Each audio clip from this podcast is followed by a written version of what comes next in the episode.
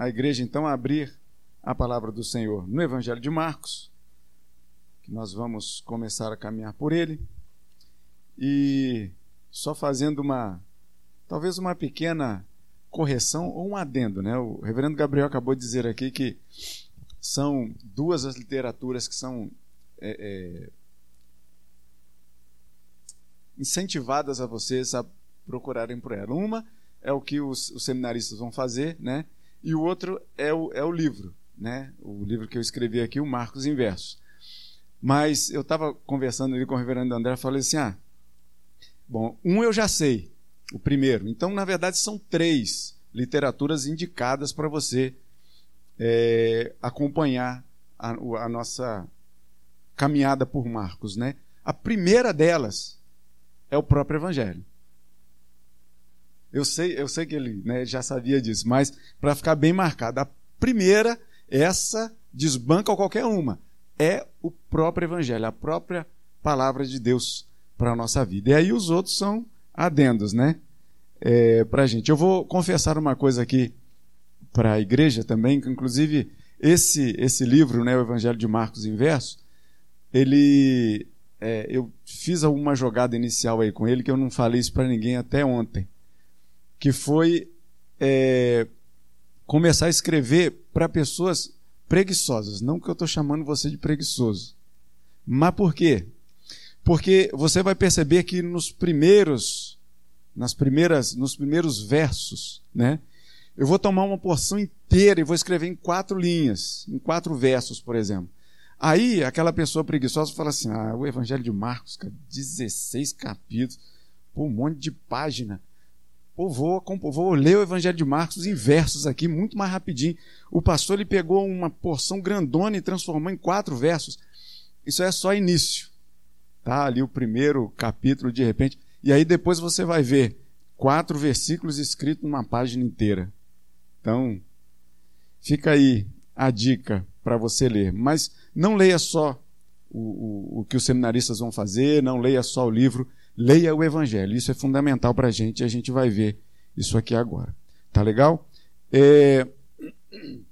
Como introdução para a nossa mensagem aqui hoje, eu quero dizer para você que o que o evangelista Marcos ele vai trazer para a gente é o que nós devemos saber de trás para frente, de core salteado, como diz, diziam os antigos, né? Porque a Bíblia inteira toda porção da Bíblia que você ler, você tem que ter os seus olhos, a sua mente, o seu coração voltados para uma pessoa, Jesus Cristo. Toda e qualquer porção da Bíblia. Se você começar a ler Gênesis hoje, você vai ler Gênesis, Gênesis com uma perspectiva de Cristo Jesus.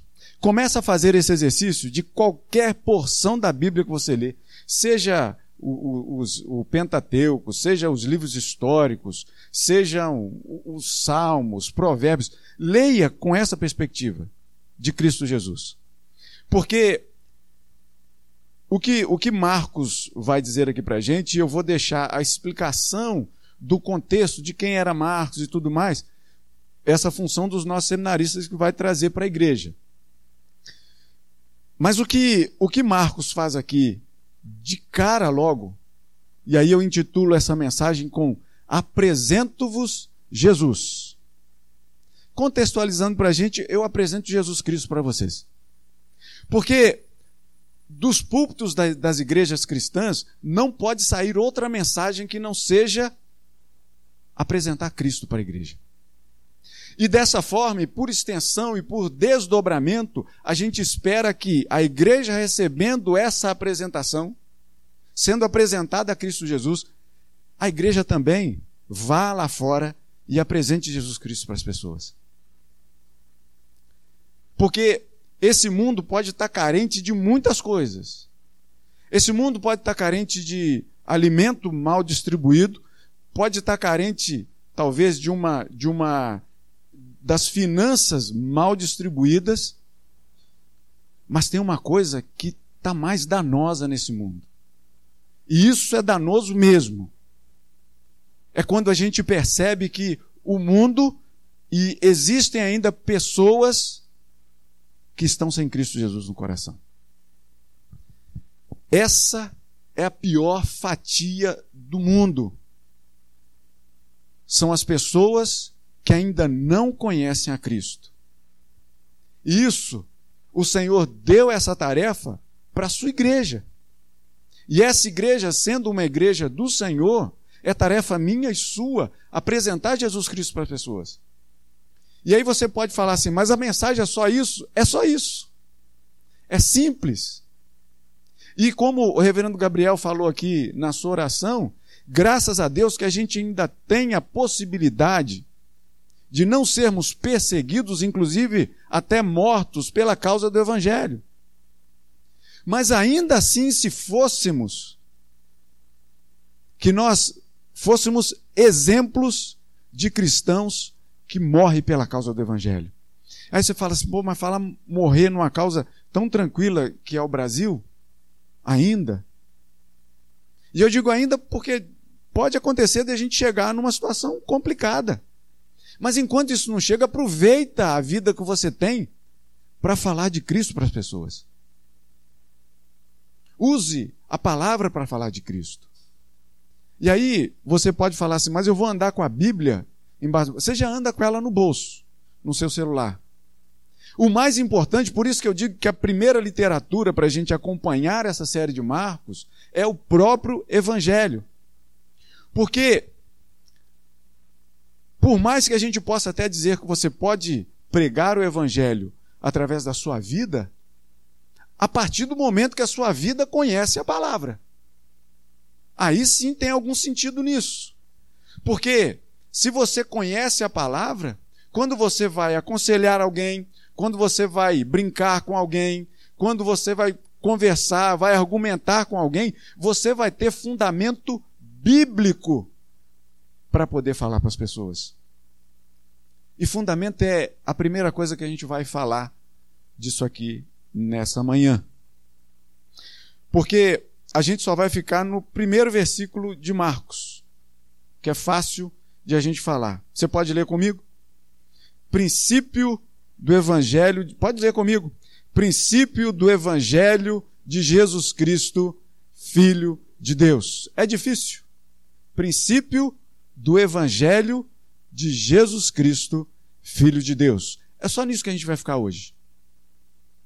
Porque se nós prestarmos atenção, aqui, nesse início de Marcos, Marcos não começa rodeando nada, ele começa a dizer assim: Eu apresento a coisa fundamental para a sua vida, que é Cristo Jesus, Filho de Deus.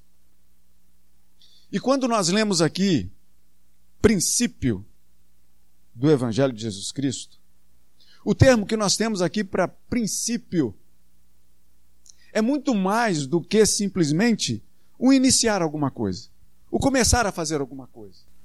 Do tipo, sabe, sabe aqueles princípios de, de dieta, aqueles princípios de academia que você já principiou tantas vezes na sua imaginação, que só ficou no campo das ideias? Amanhã eu começo, segunda-feira, ainda mais começando segunda-feira, primeira segunda-feira de setembro, você já pode ter prometido para você assim: amanhã eu começo a cuidar do meu corpo. Não é isso? Aquelas promessas de segunda categoria. O que nós vemos aqui, esse princípio, o termo que caracteriza princípio, não é simplesmente o início de alguma coisa. O termo lá do grego é o mesmo usado quando a gente pega o, o Gênesis e que passa para a língua grega também, e isso foi feito lá atrás. É o mesmo tempo que diz lá, quando a gente lê lá no, no, no início né, do, da Bíblia. No princípio, criou Deus os céus e a terra. O mesmo termo lá para princípio é o mesmo termo aqui para princípio. Que não quer dizer, volta a dizer, e bato muito firme nessa tecla, não quer dizer simplesmente iniciar alguma coisa. Do tipo Marcos dizendo assim: agora eu vou começar a escrever alguma coisa aqui para vocês. Não. Esse princípio que nós temos aqui vai além disso. Porque o que Marcos está dizendo aqui é o seguinte: olha só. O fundamental do Evangelho de Cristo Jesus, Filho de Deus.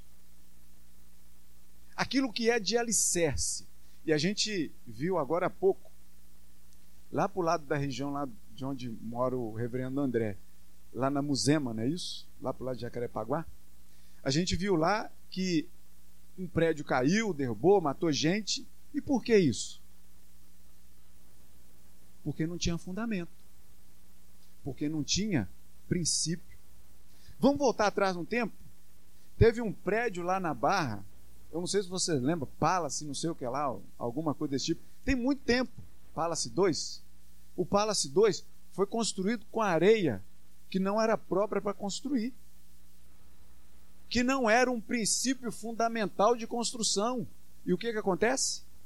Cai. O princípio que Marcos está dizendo aqui é justamente isso. É aquilo que a gente lê lá em, em Hebreus. Coloca aí, por favor, Hebreus capítulo 5, de 11 a 14. Hebreus capítulo 5, de 11 a 14. Tem aí, Mateus? Olha aí. A esse respeito, temos muitas coisas que dizer e difíceis de explicar, porquanto vós tendes tornados tardios em ouvir. Continua. Pois, com efeito, quando vocês deviam ser mestres atendendo ao tempo decorrido, vocês têm novamente a necessidade que alguém vos ensine de novo quais são os princípios elementares dos oráculos de Deus. E aí ele vai terminar dizendo assim: ó, por isso a gente não pode dar coisa complicada para vocês. Porque a gente tem que ensinar para vocês de novo qual é o início, qual é, quais são as bases fundamentais da coisa. As pessoas, quando a carta aos Hebreus foi escrita, nesse trecho aí, está dizendo, tá dizendo justamente isso. Olha só, aquilo que foi ensinado para vocês como a, a coisa fundamental, como um alicerce que vocês têm que ter na vida, Sabe o que está acontecendo? Parece que vocês estão sem alicerce. Percebe que não é simplesmente o início de contar qualquer coisa, mas é a base fundamental que Marcos está dizendo aqui para gente no seu evangelho. Ele está dizendo que não é qualquer coisa, mas o que de mais fundamental nós temos que ter na nossa vida, por isso ele vai dizer: Eu apresento para vocês que base fundamental é essa? Que princípio é esse? É o próprio Jesus Cristo. Jesus Cristo deve ser o fundamento da nossa fala, o fundamento do nosso ensinamento, o fundamento das nossas ações, todas elas devem ter a característica do Evangelho de Jesus Cristo. Então, quando nós lemos aqui que no o, o princípio do Evangelho, na verdade, esse princípio é uma marca fundamental que você tem que ter na sua vida. É isso. E ele vai continuar dizendo: Apresento-vos o Evangelho de Jesus Cristo. Então, o princípio fundamental, as coisas elementares de quê? Do Evangelho. Do Evangelho de Jesus Cristo. Então, que, que coisas fundamentais são essas? Que coisas elementares são essas? Que coisas são essas que nós precisamos entender como fundamentais para a nossa vida? O Evangelho de Jesus Cristo. E essa mensagem é intitulada Apresento-vos Jesus Cristo, por quê? Porque nós não precisamos saber de mais nada se nós sabemos quem é Jesus Cristo na nossa vida quem é Jesus Cristo por nós. Quem é Jesus Cristo em nós. O que nós nos tornamos a partir do momento que temos Jesus Cristo dentro da nossa vida. Apresento-vos o Evangelho de Jesus Cristo. Enquanto aquele primeiro termo lá era o arquê, aqui nós temos o Evangelion. Evangelion, que é a boa notícia. E aí, como os pastores que estavam lá no campo, quando receberam a notícia a boa notícia de quem tinha nascido? Jesus Cristo. Percebem? Quando nós temos lá do nascimento de Jesus, e em Lucas 2 nos conta isso, no capítulo 2 de Lucas, no versículo 10, diz assim: Eis que vos trago boa nova, Evangelion, de grande alegria, que será para todo, para todo o povo. É que hoje vos nasceu, na cidade de Davi, o Salvador, que é Cristo, o Senhor. E aí você pode perguntar assim, mas salvar de quê? E você pode se perguntar: preciso salvação para quê? Se você tem Cristo Jesus dentro do seu coração, a sua salvação está garantida nele, antes da fundação do mundo. Porque ele vai dar a noção para você entender que somente através de Jesus Cristo você tem a salvação. E você pergunta de novo: mas salvação? A boa notícia vem nos dizer que aquele menino que nasceu é o nosso Salvador. Mas Salvador de quê? É preciso da gente entender muito bem que antes de Jesus Cristo havia um povo separado, único, exclusivo, que se intitulava chamando povo de Deus. Era o povo de Israel. Aquele que a gente lê durante o Antigo Testamento inteiro falando de Israel.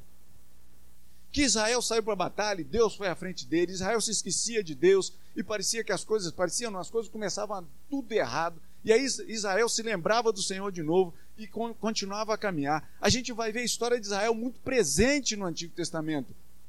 Então, quando Jesus Cristo chega, não é um marco histórico simplesmente. A chegada de Jesus Cristo nesse mundo foi uma chegada com muito tumulto. Não foi uma chegada simples. Não foi uma chegada totalmente feliz, como a gente teve há pouco tempo. O nosso irmão Cezinha com a Natália, acho que é o bebê mais novo que a gente tem aqui na igreja, né? Que tiveram neném há pouco tempo. E ali a gente foi fazer uma visita lá para eles. Como eles estão babões, né? O César tá um. Nossa, nem fala. Mas não é assim mesmo que a gente fica? Só que com Jesus não foi com Jesus foi um, foi um caos quando Jesus chegou. Se vocês perceberem que quando Jesus Cristo nasceu, teve uma ordem para matar um monte de criancinha que tinha nascido do sexo masculino. É alegre nascer numa situação dessa? Salvação de quê? E é onde a gente vai entender que nós eu não sei você se tem alguma raiz da árvore genealógica aí que vai cair em alguma tribo de Israel. Tem alguém aqui? Mas quando Jesus chega e diz: Olha, nasceu o seu Salvador. Isso é uma boa notícia para você. O seu Salvador nasceu. Isso quer dizer que, por mais que você não tenha uma raiz presa lá em algum familiar, antepassado e muito antepassado seu de Israel, hoje você faz parte do povo de Deus. E o povo de Deus que está separado para a salvação, para viver a vida eterna com Cristo Jesus no céu. Se isso não é suficiente para você, eu não sei o que te causa maior alegria. Porque a minha maior alegria, a sua maior alegria, deve ser que você é uma pessoa que agora é colocada como povo de Deus. Separado para Deus, guardado para Ele. Para viver nessa vida, uma vida sendo que você pode falar dessa boa notícia uma boa notícia é que Jesus, caminhando certa feita, e Lucas relata isso no capítulo 19, quando Zaqueu então entende, Zaqueu foi um personagem bíblico que conheceu Jesus e ele fazia umas coisas que não era brincadeira. ele cobrava coisas que não deveria cobrar. Tá Mas ele fazia coisas que não deveria fazer. Mas ele fazia. Porque ele ainda não conhecia Jesus Cristo. Mas ele ouviu falar de Jesus Cristo. Apresento-vos Jesus Cristo. Assim como hoje, como domingo passado, talvez como eu não sei você se já nasceu num berço evangélico, talvez tenha escutado desde as musiquinhas lá da escola dominical, com a tia, falando de Jesus Cristo para você. Talvez você tenha crescido num ambiente assim. Talvez você tenha sido como a mim, que cheguei no meio da minha vida, já tendo ouvido falar de Jesus Cristo, sim, Jesus Cristo, Jesus Cristo, Jesus Cristo, mas eu não tinha Jesus Cristo como meu salvador de vida inteira. Eu não, não entendia muito bem isso. Mas um dia ele chegou na minha vida. Você também pode ter a sua história como a minha, ter chegado como que afora de tempo. Mas ainda que você tenha nascido num berço evangélico, em algum dia na sua vida da sua adolescência, da sua juventude, quando você já era adulto, em algum momento da sua vida, Jesus Cristo falou assim: Você agora vai entender quem eu sou. Eu sou muito mais do que os seus pais falaram para você. Eu sou muito mais do que você cantou lá na escola dominical. E aí você passa a compreender por você mesmo quem é Jesus Cristo na sua vida. E aí você vai ouvir então o que Zaqueu ouviu e todos aqueles que estavam com ele. Hoje houve salvação nesta casa, pois também este é filho de Abraão, porque o filho do homem, Jesus Cristo, a boa nova, veio buscar e salvar o perdido. Como o apóstolo Pedro também ouviu no capítulo 10 de Atos, quando ele estava lá esperando o jantar ficar pronto, e estava lá em cima lá da, da sua laje, lá da casa, e ele viu aquele lençol, um lençol, e você pode depois conferir isso em, em Atos capítulo 10. Um lençol que baixava, cheio de animal, que o povo escolhido de Deus, separado de Israel, não comia.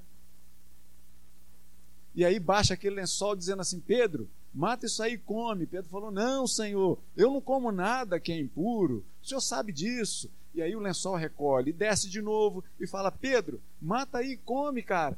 Pedro falou: Não, Senhor, de forma nenhuma, eu nunca coloquei nada impuro na minha boca.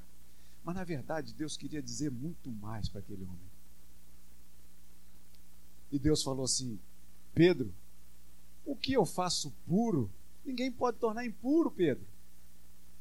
E aí Pedro então cai a ficha. Cai a ficha é bom que ninguém usa ficha hoje mais, mas todo mundo sabe o que é cair ficha até hoje, né? Mas cai na real, Pedro cai na real e, e, e, e imagina dizendo assim: olha, o que Deus quis dizer para mim foi o seguinte: não existe mais grego, brasileiro, estou contextualizando, né? Brasileiro, argentino, até argentino, né? Não existe mais isso. Porque em Cristo Jesus nós somos um corpo só.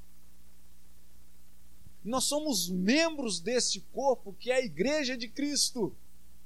E aí não há mais diferenciação de pessoas.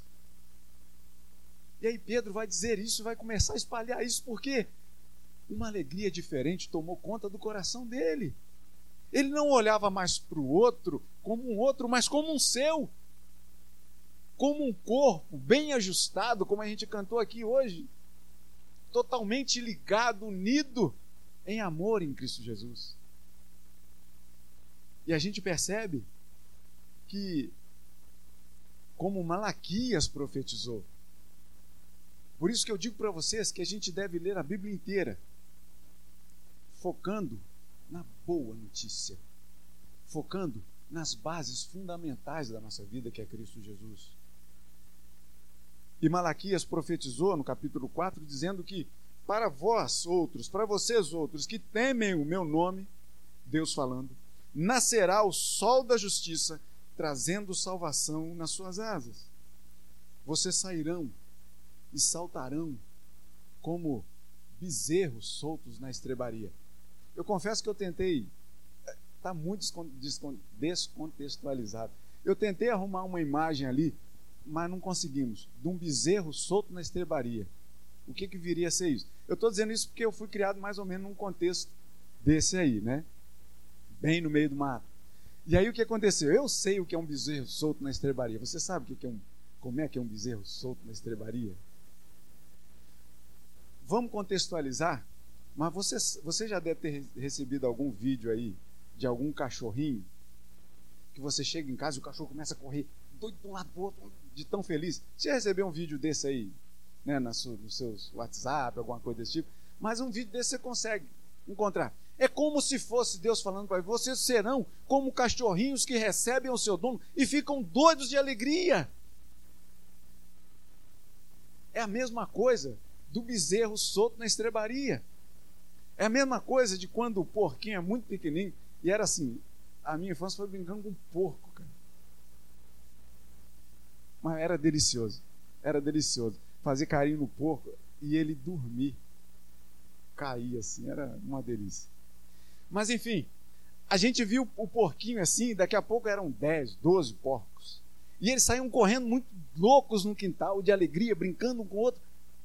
É isso aqui que, que Deus falou para Malaquias. Vocês, quando entenderem então quem é a salvação na vida de vocês, e a nossa salvação quem é?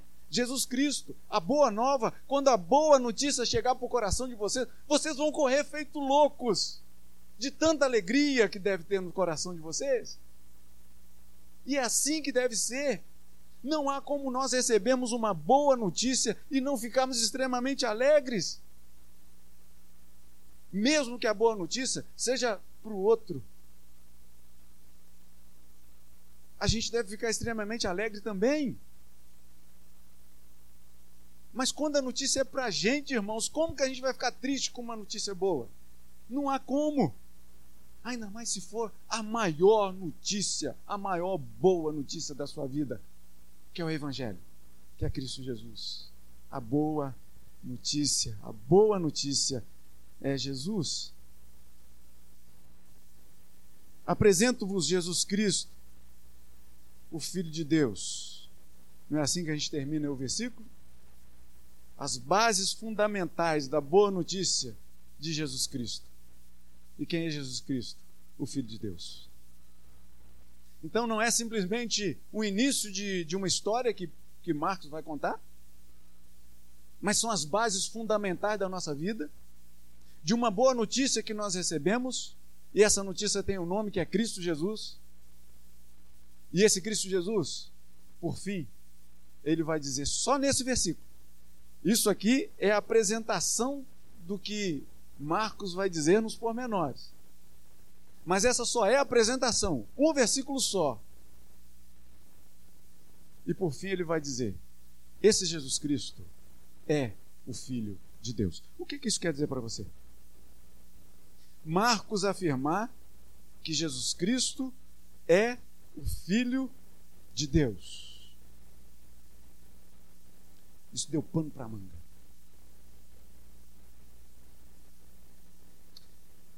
A gente sabe que o que levou Jesus Cristo para a cruz foi o nosso pecado. O nosso pecado que causava a separação entre nós e Deus. E que Jesus Cristo então veio nos trazer salvação, nos unindo novamente com Deus. Mas lá no tempo de Jesus, dizer que Jesus Cristo, um homem que podia ser tocado, um homem que foi um bebê um dia, que chorava igual um bebê,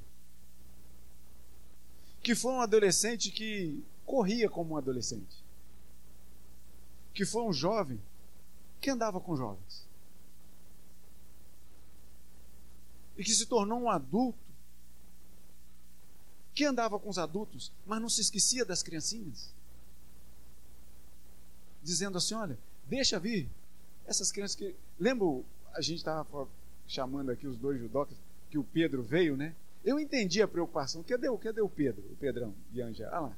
Eu entendi sua preocupação, Pedro de querer vir correndo aqui para poder tirar o, o Pedrinho aqui, como se fosse uma inconveniência.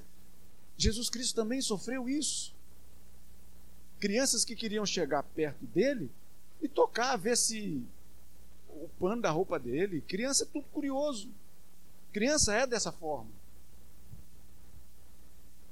E aí, aquele homem, ele fala assim: não, deixa as crianças virem até mim, não tem problema não. Mas ele não dizia só para criança. Ele dizia para os marginalizados, para os leprosos, para as prostitutas, para os sujos, para aqueles que estavam deixados, para os moradores de rua, para os cegos, para os aleijados, só gente que não prestava para a sociedade, mas para ele tinha alta conta. Porque para Deus, ele não faz o tipo de separação que muitas vezes nós fazemos. Deus não faz. E o Filho de Deus também não faz. O Filho de Deus, ele, ele ia caminhar num lugar que provavelmente nós não caminharíamos. Ele caminhou. Ele falou com gente. Ele deu ouvidos. Talvez para muita gente que nós não daríamos, não nos aproximaríamos, não falaríamos. Um dia eu estava pensando em, em pregar um sermão aqui, talvez levasse uns sete minutos. Eu não sei se eu receberia um puxão de orelha depois do, do reverendo Vladimir falou, faça isso. Eu não sei nem se eu falo, porque talvez eu vá pregar, né? Aí acaba com. Eu não vou falar, não. Eu ainda estou amadurecendo uma ideia aqui. Deixa, deixa em suspenso, deixa em suspenso. Vamos dizer assim. Mas o que ocorre é que falar, e o que Marcos fala aqui, que Jesus Cristo é o Filho de Deus, foi a afirmação que levou Jesus Cristo para a cruz.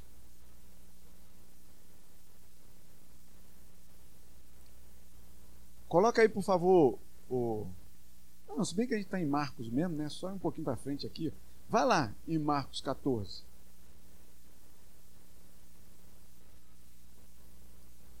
E o capítulo 14 é, é grandão, né? E aí Jesus ele tá ele já foi preso, ele já tinha sido traído e foi preso e foi levado perante o sinédrio os homens lá da lei, da ordem e da religião. E aí Jesus foi levado para lá, e lá no versículo de número 55, você vê assim: os principais sacerdotes e todo o sinédrio procuravam algum testemunho contra Jesus para o condenar à morte e não achavam. E aí sabe o que aconteceu? Esses homens religiosos aqui, que não entendiam exatamente quem era Jesus Cristo. Esses homens religiosos falaram assim: ah, vê aí se alguém tem alguma, alguma história que possa inventar aí para poder incriminar esse homem, para a gente poder matar. Foi mais ou menos dessa forma. E aí chegava um e falava assim: não, é porque Jesus fez isso. E, e os testemunhos, eles não eram coerentes. Não encontravam nada para condenar Jesus, porque não tinham o que condenar. Mas aí você percebe, a partir do versículo de número 60. Levantando-se o sumo sacerdote no meio, perguntou a Jesus: Você nada responde para essas pessoas que ficam depondo aí contra você? E Jesus guardou silêncio e nada respondeu. E aí o sumo sacerdote tornou a interrogar e disse: Você é o Cristo, o Filho do Deus bendito? Jesus Cristo vai e responde para ele: Eu sou. E você vai ver muito mais, você vai ver o Filho do Homem, que era um título para Jesus Cristo, assentado à direita do Deus Todo-Poderoso e vindo com as nuvens do céu. E aí o sumo sacerdote vai, levanta, rasga a sua veste, que era um sinal de, de dizer assim que, ele, que, que alguém tinha blasfemado, e diz: A gente precisa de mais alguma coisa? A gente ouviu uma blasfêmia desse homem. Precisamos mais de quê para poder matá-lo? Ele se fez igual a Deus, ele está se chamando filho de Deus. Percebe o que Marcos está dizendo aqui? Os princípios fundamentais da boa notícia, que é Jesus Cristo, o Filho de Deus. Que bom a gente saber isso hoje. Mas naquela época, essa afirmação do próprio Jesus levou o nosso Senhor à cruz do Calvário.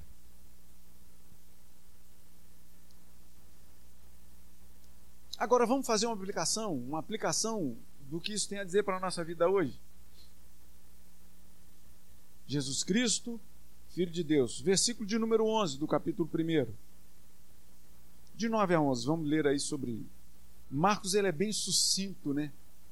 E aí ele vai falar sobre o batismo de Jesus nesses três versículos a partir do 9, que diz assim: Naqueles dias veio Jesus de Nazaré da Galiléia e por João foi batizado no Rio Jordão.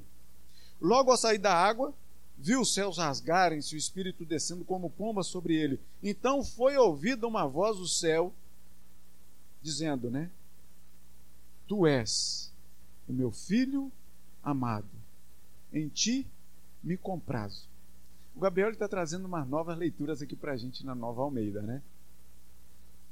É, e eu não sei se está o mesmo termo lá. Não é, né? Está lá dizendo o quê? Por curiosidade. Olha aí, você é meu filho amado e em você eu me agrado. É o que está é tá dizendo lá. E esse termo aí, comprazo, né, dokel, lá em grego, é interessante. Porque vai dizer para a gente assim: é como se Deus estivesse dizendo: olha só, esse é o meu filho amado. Eu penso bem dele. Eu me alegro com ele.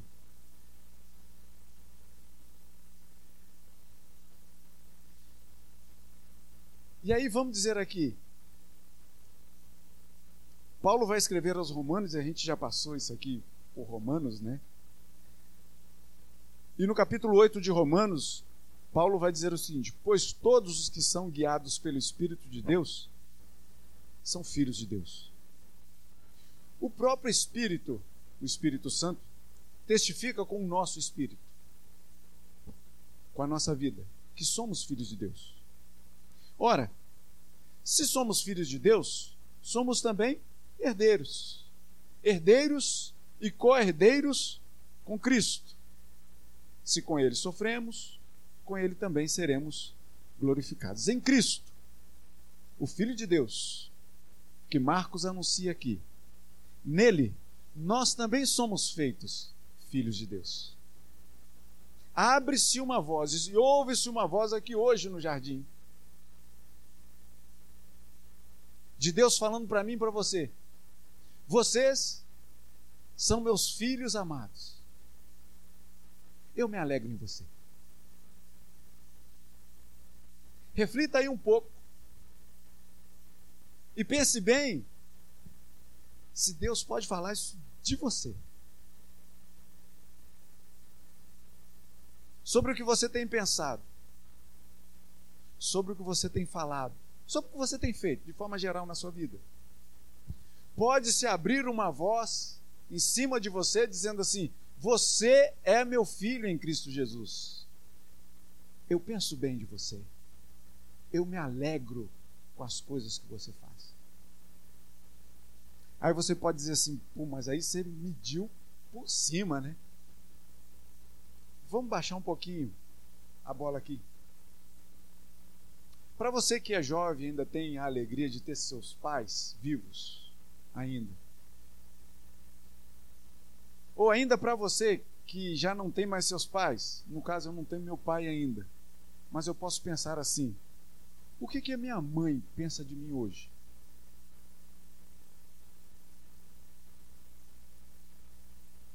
Êxodo capítulo 20 vai dizer, no versículo 12, que nós devemos honrar pai e mãe. Os nossos pais, tirando, tirando aquele, é, é, aquela situação que todo pai, toda mãe acha o seu filho mais bonito, né? Aquelas coisas todas que a gente já sabe, né? Então assim, o filho é o que desponta mais, né? Os olhos estão sempre voltados para o filho, para a filha, aquela, aquele negócio. Tirando isso, pensa nos tempos seus de desobediência, de malcriação, naqueles, naquelas ações nossas, né, do nosso dia a dia, de tempos passados, em que a gente recebeu os castigos dos nossos pais. E os castigos de hoje não deixam marcas nas pernas. Eu já recebi marcas na perna dos castigos de antigamente. É, era assim, coisa, eu ficava com dó da, da, da, árvore, que minha mãe arrancava um raminho da árvore, tadinha da árvore.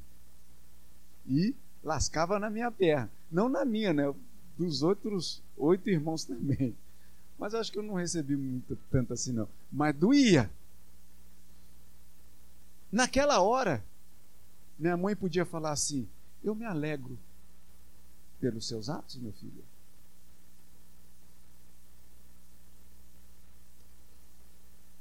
Mas Marcos está dizendo que Deus, o nosso Pai, falou para Jesus: Jesus, eu me alegro com você.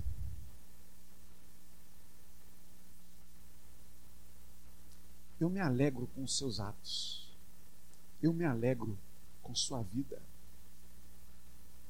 Se nós somos feitos filhos de Deus em Cristo Jesus, pensa a partir de hoje.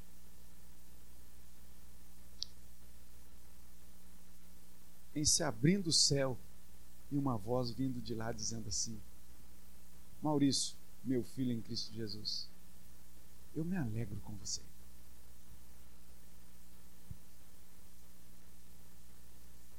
E eu confesso para você, irmãos, para vocês, irmãos, que pena que pena eu sinto de mim.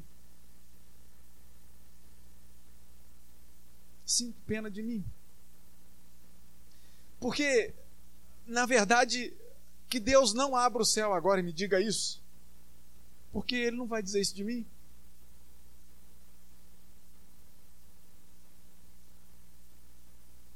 Mas graças a Deus que a gente tem as bases fundamentais da nossa vida, que é Cristo Jesus. Graças a Deus que nos chegou a boa notícia do Evangelho, que é Cristo Jesus. Graças a Deus que Ele se fez carne e habitou entre nós. Porque não é a minha vida que vai trazer a bênção e a graça de Deus sobre mim, é o amor que Ele tem por mim. Graças a Deus que não é por mim que Ele me ama.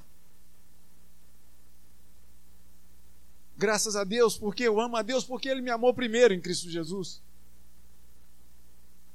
Ah, meus irmãos, se o céu abrisse agora, Deus não teria isso para dizer para a minha vida.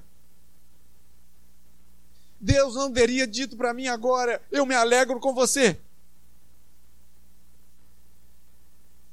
Que tristeza para o meu coração. Mas que incentivo que eu tenho de olhar para Cristo e querer seguir a sua vida. Que incentivo que eu tenho de olhar para o meu Salvador e dizer: Senhor, eu quero trilhar a minha vida de uma forma a agradar o coração de Deus? Que incentivo que eu tenho? Que incentivo que Marcos me deu ao escrever há tanto tempo que as bases fundamentais da minha vida é uma boa notícia. E que essa boa notícia é Jesus Cristo, Filho de Deus. Ah, irmãos, que o Senhor nos transforme naquilo que for preciso. Que a gente não volte a cometer aquilo que tem desagradado o coração de Deus. Que Deus mais uma vez renove a sua misericórdia quando amanhecer segunda-feira. Assim como Ele renovou na nossa vida hoje, ao nos despertar do nosso sono. Ah, irmãos, que bom é saber que a gente tem Cristo Jesus, que foi a cruz por nós. Que bom saber que não depende de mim nem de você ter ouvidos para ouvir essa boa notícia.